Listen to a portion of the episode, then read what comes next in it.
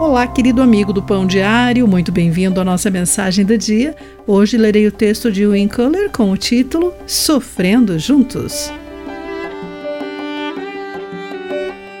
James McConnell, veterano da Marinha Real Britânica, morreu aos 70 anos em 2013. Ele não tinha família e os funcionários da casa de repouso temiam que ninguém comparecesse ao funeral. O oficiante do culto memorial de McConnell postou esta mensagem no Facebook. Hoje em dia é uma tragédia alguém deixar este mundo sem ninguém para lamentar sua morte. Mas esse homem um dia teve sua família. Se você puder vir prestar homenagens a um ex-irmão de armas, tente estar presente. Duzentos fuzileiros navais compareceram.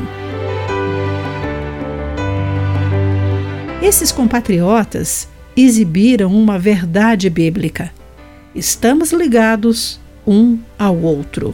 O corpo não é feito de uma só parte, mas de muitas, diz Paulo em 1 Coríntios capítulo 12, versículo 14. Não estamos isolados. Exatamente o oposto. Estamos unidos em Jesus. As Escrituras revelam nossa interconexão orgânica. Se uma parte sofre, todas as outras sofrem com ela.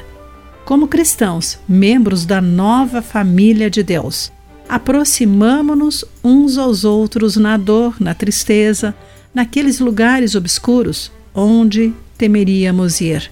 Mas, felizmente, não vamos sozinhos. Talvez a pior parte do sofrimento aconteça quando sentimos que estamos nos afogando no escuro e sozinhos. Deus, no entanto, cria uma nova comunidade onde, se um sofre, todos sofrem juntos.